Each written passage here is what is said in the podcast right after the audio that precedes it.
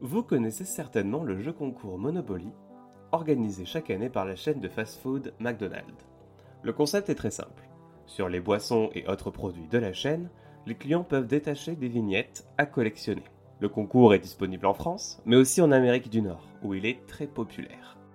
Parmi les vignettes à collectionner, certaines offrent des cadeaux instantanés, une boisson, une portion de frites, mais parfois aussi des voyages ou des voitures. Et parmi les millions de vignettes distribuées, il y en a deux qui contiennent le super grand prix de 1 million de dollars. Et donc chaque année, des centaines de milliers d'Américains tentent alors leur chance et se ruent dans le restaurant le plus près de chez eux dans l'espoir de gagner ce fameux million, même s'ils savent que leurs chances sont infimes. Mais ce qu'ils ne savent pas, c'est qu'ils n'ont en fait pas la moindre chance de gagner le million. Puisque de 1989 à 2001, une seule personne a réussi à truquer le jeu pour choisir elle-même les gagnants tout en prenant une large commission. Vous écoutez Crapule, le podcast sur les arnaqueurs, menteurs et escrocs qui ont marqué l'histoire à leur façon. Et vous l'aurez compris, aujourd'hui, on va parler de Jérôme Jacobson, l'ancien policier qui a détourné plus de 24 millions de dollars en 12 ans du jeu Monopoly de McDonald's.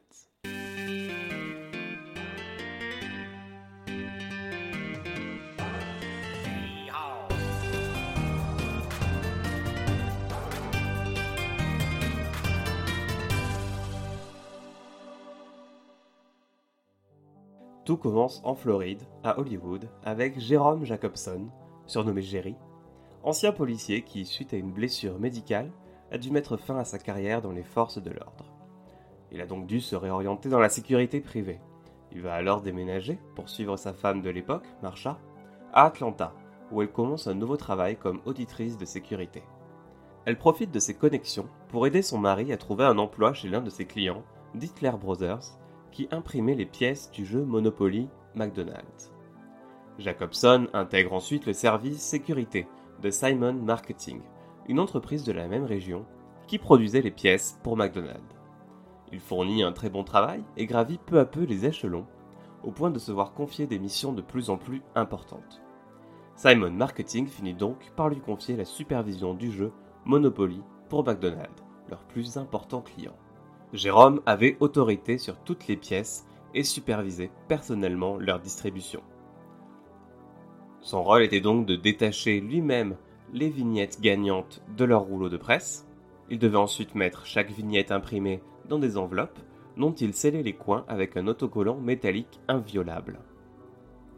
Alors que les vignettes normales du Monopoly étaient envoyées à chaque restaurant par voie classique, Jérôme devait aller déposer lui-même les vignettes gagnantes dans chaque enseigne sélectionnée par Simon Marketing.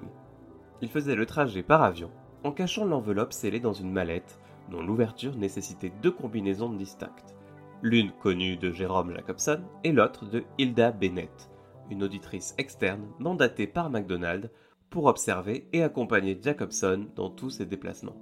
McDonald avait également pris des mesures spéciales pour éviter toute contrefaçon des pièces gagnantes. Par exemple, ils ont glissé une petite erreur dans la typographie des vignettes, ainsi qu'un code unique révélé uniquement à la lumière noire. Bref, c'est un système quasi infaillible. Et Jacobson est d'ailleurs très bien payé pour remplir son rôle. Mais son salaire de 70 000 dollars par an ne lui suffisait pas.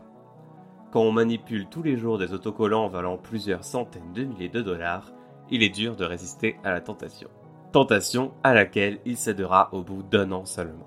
En 1989, il vole alors son premier ticket, d'une valeur de 25 000 dollars, qu'il offre à son beau-frère. Voyant qu'il ne subit pas de répercussions pour ce premier méfait, il récidive. Cette fois, il propose un marché à son voisin. Contre 2000 dollars, Jacobson lui vend une vignette gagnante de 10 000 dollars. En se positionnant comme revendeur, Jacobson évite ainsi d'empocher lui-même les prix. Et pour ne pas éveiller les soupçons, il demande à son voisin de trouver un ami vivant loin de chez eux qui pourrait réclamer le prix à sa place. Jérôme vient de trouver son système, revendre les tickets gagnants à des personnes de son entourage qui iraient ensuite le réclamer dans des états différents. Son système est en place, mais Jérôme n'en abuse pas. Il ne pioche que des petits lots, dépassant rarement les 50 000 dollars, et ne peut pas le faire souvent. La sécurité du concours étant très rigoureuse, il n'a que très peu d'occasions. Mais un jour, un incident va lui permettre d'industrialiser son arnaque. Un fournisseur lui envoie par erreur un colis rempli des scellés métalliques inviolables, ceux utilisés pour sécuriser les enveloppes remplies des pièces de jeu que Jacobson est chargé de livrer. Il peut désormais ouvrir et fermer les enveloppes à sa guise. Et pour ouvrir ces paquets discrètement, sans que l'auditrice ne s'en aperçoive, Jacobson a dû trouver le seul endroit où elle ne pouvait pas le suivre, les toilettes des hommes. Lorsqu'ils étaient en route vers les centres d'emballage de McDonald's, Jérôme allait donc discrètement dans les toilettes des aéroports pour ouvrir les enveloppes scellées, prendre les pièces de jeu gagnantes et les remplacer par des autocollants ordinaires non gagnants avant de refermer le paquet avec sa réserve d'autocollants scellés. Un autre événement va finir de le convaincre de tricher. Lorsque Simon Marketing a effectué un tirage au sort pour définir les restaurants qui recevraient les vignettes gagnantes, il aurait été témoin d'un tirage désignant un McDonald's canadien. Les équipes de Simon Marketing auraient alors refait le tirage au sort jusqu'à ce qu'il désigne une location américaine. Et pour Jérôme, bah, ça va lui permettre de justifier ses actions. Il se dit que si le Canada se fait arnaquer, alors il n'y a pas de raison que les États-Unis ne le soit pas non plus. Il se dit aussi que s'il se fait attraper, donner cette information aux autorités pourrait alléger sa peine. Il va donc pouvoir poursuivre son arnaque avec des prix bien plus élevés. Il le fait d'abord avec l'aide de son entourage. Son boucher va ainsi servir d'intermédiaire dans certains concours, et Jacobson recevra ainsi une part à chaque échange. Le deal avec le boucher de Jérôme marche plutôt bien, jusqu'à ce qu'en 1995, le boucher brise leur accord et empoche un prix lui-même. Jérôme s'inquiète de la proximité entre lui et ce gagnant et se dit qu'il est temps de chercher un nouvel intermédiaire. Heureusement pour lui, la même année, il fait la rencontre d'un certain Gennaro Colombo, lui aussi surnommé Jerry, et qui est alors âgé de 32 ans.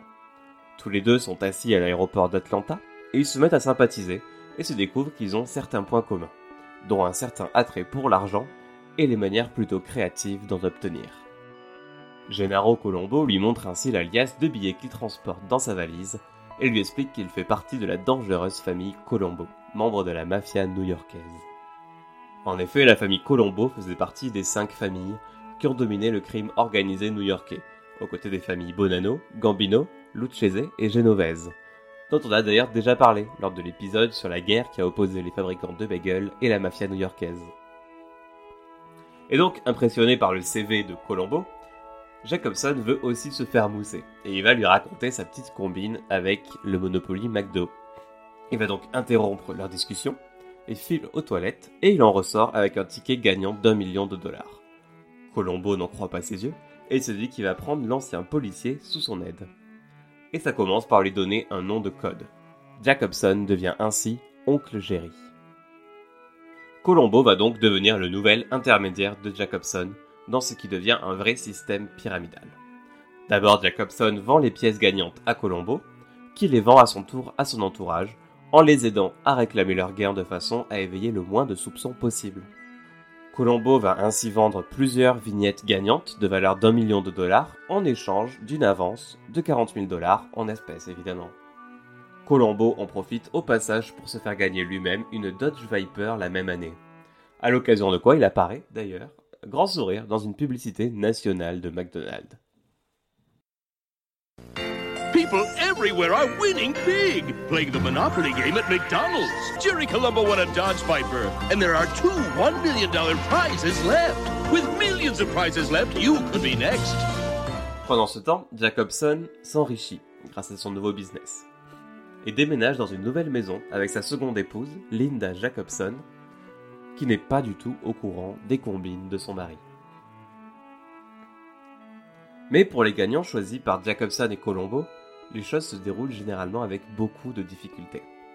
Par exemple, lorsque Robin, la femme de Colombo, suggère à ce dernier qu'il serait peut-être malin de ne pas uniquement choisir des Italiens américains comme gagnants, elle propose de choisir son amie de longue date afro-américaine, Gloria Brown. Brown est une mère célibataire qui a du mal à joindre les deux bouts et qui accepte sans trop se poser de questions la proposition de Colombo. Mais à partir du moment où elle accepte de participer, Colombo se met à l'exploiter sans pitié. Il lui fait hypothéquer sa maison pour qu'elle puisse lui donner l'argent en échange de la vignette, ce qui a fini par tripler ses dettes par la suite. Lorsqu'une personne gagnait un million de dollars, McDonald's ne leur donnait pas le million directement, mais ils échelonnaient le paiement sur plusieurs années, via des versements annuels de 50 000 dollars. Sauf que durant les premières années, Colombo et Jacobson prélevaient une part conséquente de ces 50 000 dollars. Par contre, ces 50 000 dollars figuraient sur la déclaration d'impôt de Brown, qui entraînait donc des impôts très élevés sur de l'argent qu'elle ne percevait même pas au final. Au total, l'affaire lui a rapporté seulement 10 000 dollars par an et surtout de nombreuses nouvelles dettes. Au final, les vrais gagnants dans toute cette affaire étaient seulement Colombo et Jacobson. À la fin de l'année 95, Jacobson va quand même faire une bonne action en envoyant anonymement une vignette gagnante d'une valeur d'un million de dollars à l'hôpital pour enfants St. Jude à Dallas. La nouvelle va même faire la une de l'actualité nationale et McDonald a lui-même récupéré l'information, la vendant comme un véritable miracle de Thanksgiving. Jérôme s'était dit de son côté que cette bonne action pourrait éventuellement alléger sa peine, dans une tentative de couvrir ses arrières. L'affaire tourne ainsi pendant plusieurs années, jusqu'au 7 mai 98. Alors que Colombo et sa femme se rendaient en Géorgie pour chercher un endroit où construire une nouvelle maison, ils sont percutés par un camion. Sa femme survivra, mais Colombo mourra des séquelles de l'accident deux semaines plus tard. Jacobson est donc obligé de trouver de nouveaux associés, et il va se diriger vers des intermédiaires plutôt inattendus. Dwight Baker et sa femme Linda, une famille de Mormons. Dwight était un promoteur immobilier qui avait vendu à Jacobson deux parcelles de terrain par le passé. Mais les Baker étaient surtout très endettés. Le plan de Jérôme les a convaincus et ils l'ont aidé à trouver au moins quatre autres gagnants pour son arnaque. En parallèle, Jérôme développe son réseau de super recruteurs. Il va également s'associer avec A.G. Glomb, un ancien détenu qui venait tout juste d'être libéré de prison pour trafic de drogue. Donc l'affaire continue de tourner jusqu'en 2001, où le FBI reçoit le coup de fil d'un informateur, les incitant à se renseigner sur le concours Monopoly de McDonald's et un certain oncle Jerry. Les agents Rick Dent et Doug Matthews vont alors prendre le dossier en main. C'est le début de l'opération Final Answer nommé après un autre jeu concours de McDonald's sur la thématique Qui veut gagner des millions? et sa fameuse réplique Est-ce votre dernier mot? Il commence alors par relier sur une carte les derniers gagnants du jeu et se rendre compte que beaucoup se situent dans la même zone. Et ils se rendent aussi compte que les trois dernières personnes à avoir gagné les grands prix du Monopoly étaient toutes de la même famille, mais portaient des noms de famille différents. Alors il faut savoir que la probabilité de gagner un grand prix au jeu McDo et de 1 sur 250 millions. Et donc pour que deux parents, donc deux membres de la même famille, gagnent, elle se situe à 1 sur 1 billiard, c'est-à-dire 1000 milliards. Et pour que trois parents gagnent, on se retrouve à une chance sur 300 quadrillards, c'est-à-dire 300 billions de milliards. Bref, c'est des probabilités tellement faibles, tellement inconcevables, que c'en est ridicule. Et pour le FBI, ça devient évident que le concours Monopoly de McDonald's est truqué. Les agents du FBI vont alors décider de rendre visite aux anciens gagnants en se faisant passer pour une société de production audiovisuelle engagée par McDo pour réaliser une vidéo promotionnelle mettant en avant les gagnants, la façon dont ils ont gagné et comment cela a changé leur vie. Ça va leur permettre de les filmer directement en train de mentir ouvertement sur la façon dont ils ont obtenu leur billet gagnant, des vidéos qui s'avéreront décisives durant les procès qui suivront. Mais s'ils ont pu facilement identifier les faux gagnants, il leur reste encore à comprendre comment ils ont triché et qui les a aidés. Pour aller encore plus loin, ils demandent donc à McDo, qui accepte de coopérer avec les autorités, de retarder les paiements chèques, pour pouvoir surveiller la réaction des gagnants qu'ils ont mis sur écoute. Et ça ne manque pas. Les gagnants se mettent à appeler le fameux oncle Jerry, que le FBI va parvenir à identifier comme Jérôme Jacobson. Il ne reste plus au FBI qu'à le prendre en pleine action. Ils vont donc demander à McDonald's qui alors au courant que leur concours est compromis, de relancer une grande campagne de promotion pour son concours Monopoly. Tous les restaurants du pays lancent le jeu concours et 57 millions de vignettes sont distribuées. Sauf que les deux gagnantes, à 1 million de dollars, sont déjà entre les mains de Jérôme, qui va téléphoner à ses complices pour trouver de nouveaux acheteurs, sans se douter que le FBI est aussi sur la ligne.